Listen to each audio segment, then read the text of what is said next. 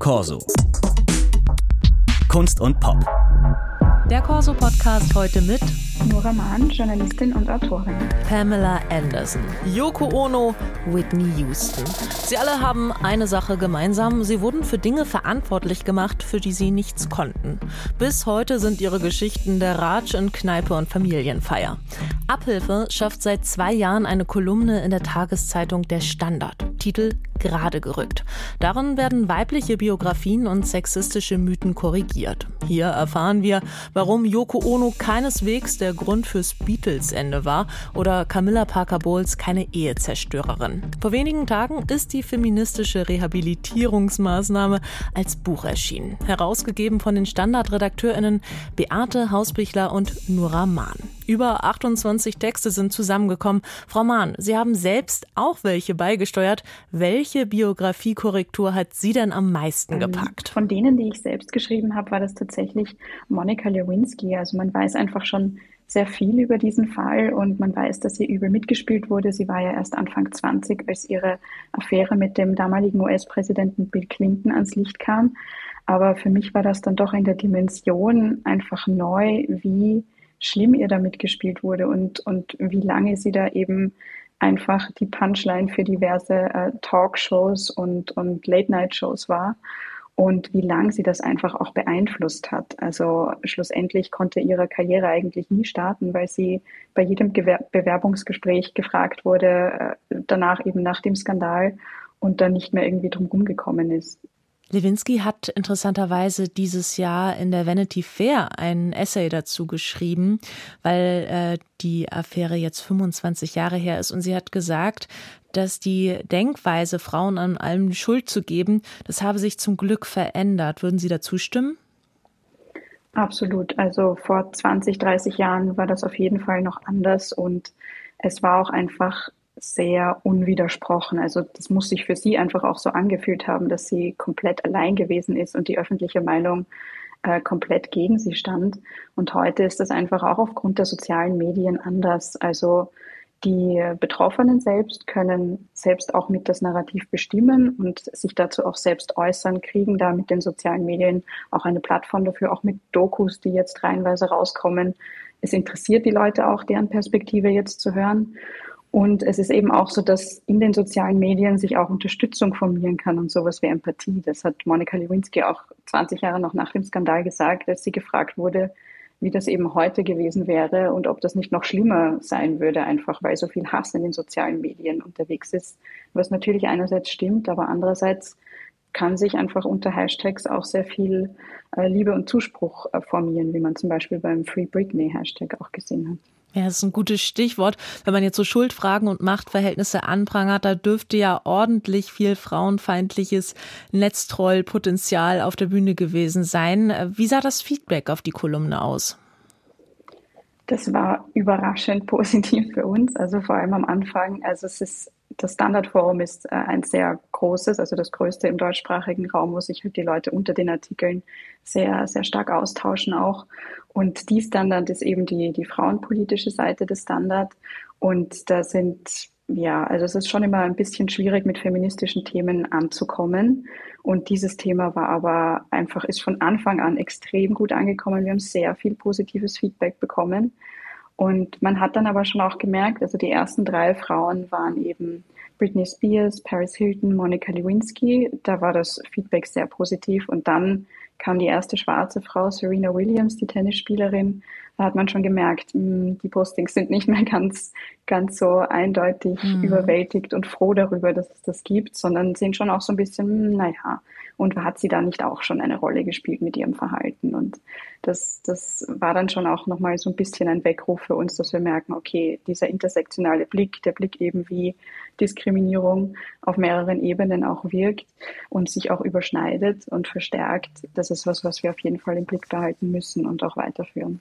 Mia Farrow als streitsüchtige Ex, Camilla Parker Bowles als Ehezerstörerin. Das sind jetzt alles eher Stories, die oft in der Boulevardpresse verhandelt werden. Warum reicht es nicht, sie da zu belassen? Mm, weil diese Boulevardmedien einfach so eine unglaubliche Masse an Menschen erreichen. Das sind Massenmedien, das lesen so, so viele Menschen. Und schlussendlich normalisiert sich dadurch der Umgang, äh, den man eben mit Frauen hat. Also wenn das einfach so stehen bleibt und äh, diese frauenfeindlichen, sexistischen Äußerungen jetzt zum Beispiel über Meghan Markle äh, stehen bleiben, dann merken sich möglicherweise eben auch junge Frauen, die das lesen, okay, das ist normal und schlussendlich sollte ich mich vielleicht lieber nicht so verhalten, so äußern, so anziehen, so sollte ich lieber nicht selber sein. Dabei ist es ja eigentlich das System dahinter, das verantwortlich ist und einfach unterschiedliche Maßstäbe an Geschlechter anlegt. Warum dabei der Fokus auf die Frauenbiografien? Also wenn wir jetzt uns zum Beispiel den Fall Pamela Anderson anschauen, da war der große Eklat ja ein veröffentlichtes privates Sexvideo. Das hat im Grunde genommen ja ihren damaligen Partner Tommy Lee genauso betroffen. Genau, also eigentlich könnte man meinen, das war ein Skandal, der beide Leute, also beide Betroffenen hier gleich, äh, Entschuldigung, ich fange nochmal an, ähm, eigentlich könnte man meinen, dass äh, beide eben prominent waren, beide hätte das im selben Ausmaß treffen können, aber es war eben einfach überhaupt nicht so. Also der Hass der Öffentlichkeit hat sie getroffen, ihr wurde die Verantwortung zugeschoben. Ähm, und entweder, also es war eben auch bei vergleichbaren Fällen wie zum Beispiel bei Janet Jackson und Justin Timberlake, wo auch ein Mann und eine Frau in den Skandal verwickelt waren, wo er ihr auf offener Bühne ein Stück Kleidung runtergerissen und ihre Brust entblößt hat in, der Super Bowl Halftime Show. Also auch hier hat man gesehen, der Hass der Öffentlichkeit trifft sie mehr. Ihr wird die Verantwortung und die Schuld gegeben. Jetzt entweder, weil sie irgendwie zu blöd gewesen wäre, da überhaupt Situationen hineinzukommen oder weil sie das natürlich von langer Hand geplant hat. Ähm, und schlussendlich ist es halt auch dieser, dieser Effekt und Einfluss auf ihre Karrieren, der den großen Unterschied macht. Also sowohl bei Tommy Lee als auch bei Justin Timberlake. Das hat nicht mal einen kleinen Knick verursacht. Und für Pamela Anderson ähm, und, und halt auch Janet Jackson, das, das war damals ihr Karriereende. Und schlussendlich sind sie da irgendwie wieder rausgekommen und waren für ihr Leben gebrandmarkt. Zu diesem besagten Nipplegate gibt es auch eine ganz tolle Doku auf Arte tatsächlich. Da wird auch nochmal deutlich, dass tatsächlich Justin Timberlake eigentlich sogar eher noch eine Art Karriereboost erhalten hat nach diesem besagten Nipplegate. Genau, der hat ja kurz darauf noch seinen ersten Grammy erhalten.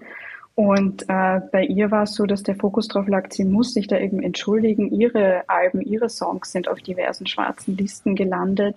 Und äh, sie, also ihr wurde da einfach total die Verantwortung äh, zugeschoben. Dabei war ja er derjenige, der den aktiven Part hatte.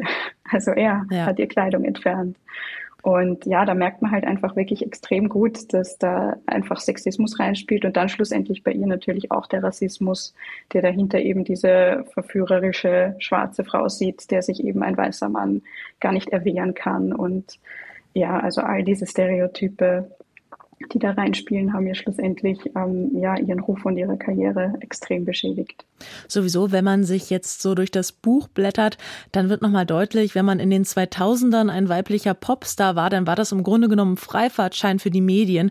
Also da wurde einer Paris Hilton schamlos zwischen die Beine fotografiert oder ganz dolle Bauchweh macht auch ein Interview, in dem die 17-jährige Britney Spears nach ihren Brüsten oder ihrer Jungfräulichkeit befragt wird. Da müsste man doch eigentlich schon sagen, dass das hat sich heute gebessert oder da sind wir irgendwie weiter oder woran liegt es, dass die Geschichten und die Frauenbiografien in dem Buch alle schon deutlich älter sind? Ja, also man merkt schon, das war halt 90er und 2000er, das war auch eine Zeit, in der der Feminismus nicht so gut angekommen ist, in der auch bei Frauen die Ansicht weit verbreitet war, dass äh, es ja eigentlich eh sowas wie Gleichberechtigung gibt und da gibt es keine Hindernisse und sie können eigentlich werden und sein, was sie wollen. Aber es war halt einfach ein Druckschluss. Und heute ist es schon so, dass auch große Stars mit der Frauenbewegung einfach nicht zu so fremdeln. Also Taylor Swift und Beyoncé dann halt ganz offen sich als Feministinnen bezeichnen und das hilft natürlich durchaus. Also es ist einfach so ein bisschen ein anderer Blick darauf und andererseits eben das mit den sozialen Medien noch einmal. Es bleibt einfach nicht mehr so unwidersprochen stehen. Also heute merken wir einfach auch in Momenten solcher Skandale, wo, wo sich etwas möglicherweise auch schon sehr stark in eine misogyne und frauenfeindliche Ecke bewegt, dass es da schon Gegenstimmen gibt, dass die, dass die vorhanden sind und sie kriegen zwar immer noch nicht das nötige Gehör äh, und das groß, also dass es eben groß genug ist, dass man das wirklich weit verbreitet, aber es ist zumindest da, das ist ein Fortschritt, aber es muss natürlich noch mehr geschehen. Wobei, wenn man jetzt in die jüngste Vergangenheit schaut und äh, sich die Schlammschlacht zwischen Amber Heard und Johnny Depp äh, vor Gericht medial sehr groß aufbereitet anschaut, dann äh, wird doch ziemlich deutlich, wer da den kürzeren gezogen hat. Ähm, der Fall ist ein sehr gutes Beispiel dafür, welche unfairen Maßstäbe an die beiden angelegt wurden.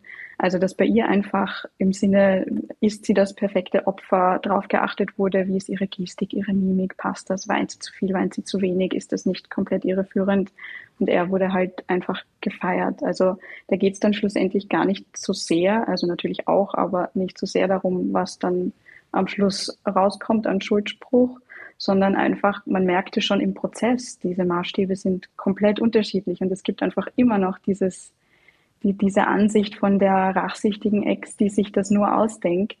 Äh, und da hatte ich eigentlich auch gehofft, dass wir eigentlich weiter sind. Und ja, es ist, kann sein, dass das dann auch später mal vielleicht in ein weiteres Buch kommt. Aber als wir das Buch eben geschrieben haben, war noch nicht klar, ob sie nicht in Berufung geht. Und wir möchten einfach den LeserInnen schon ein vollständiges Bild dann auch bieten von den Fällen.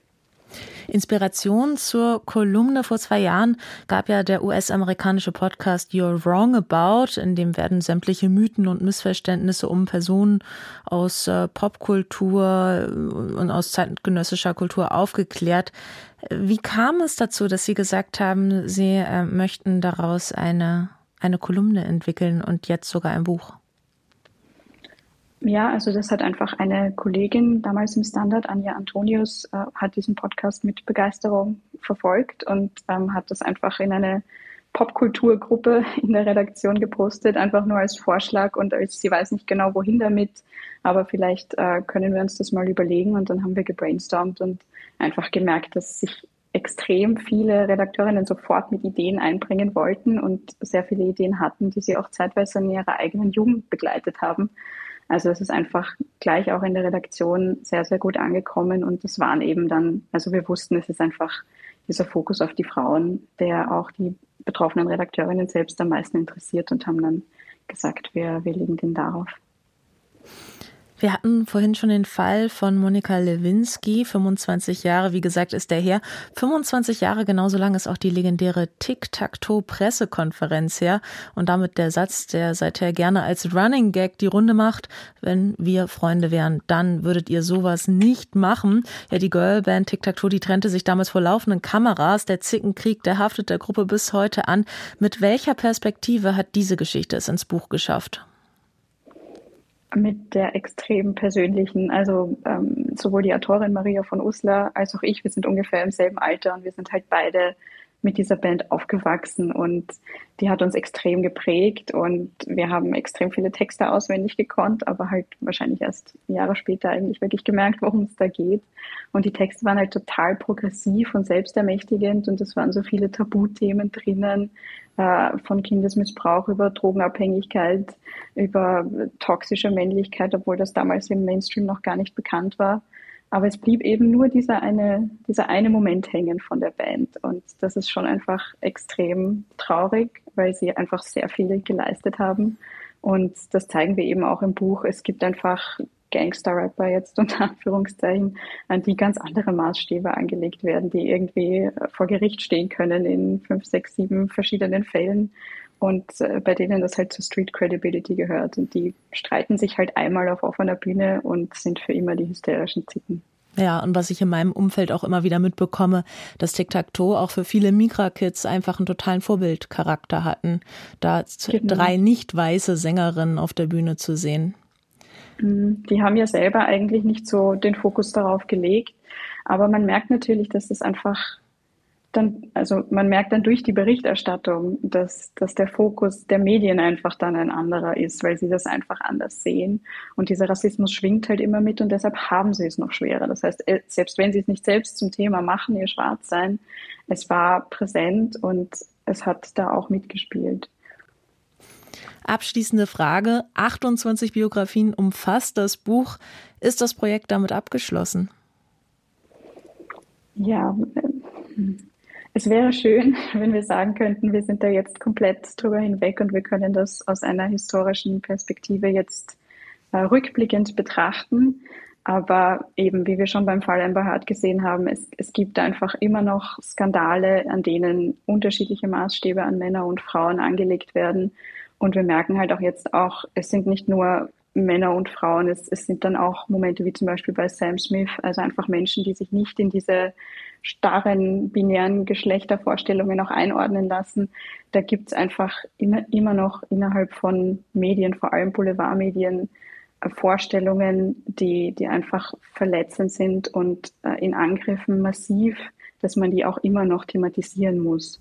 Ob wir in derselben Form dann zurückblicken und sagen, das war wirklich unfassbar damals oder ob wir darauf zurückblicken können und sagen können, da gab es Widerspruch und da gab es genug Widerspruch und da haben sich auch Leute zusammengetan und es gab Unterstützung für diese Betroffenen. Das, das wäre eben das Schöne, wenn das noch gelingen würde und das können wir aus jetziger Sicht noch nicht sagen. Da sprechen wir dann in zehn Jahren nochmal. Hoffentlich. Vielen Dank, Frau Mahn. Ja, danke schön für die Einladung. Corso. Kunst und Pop.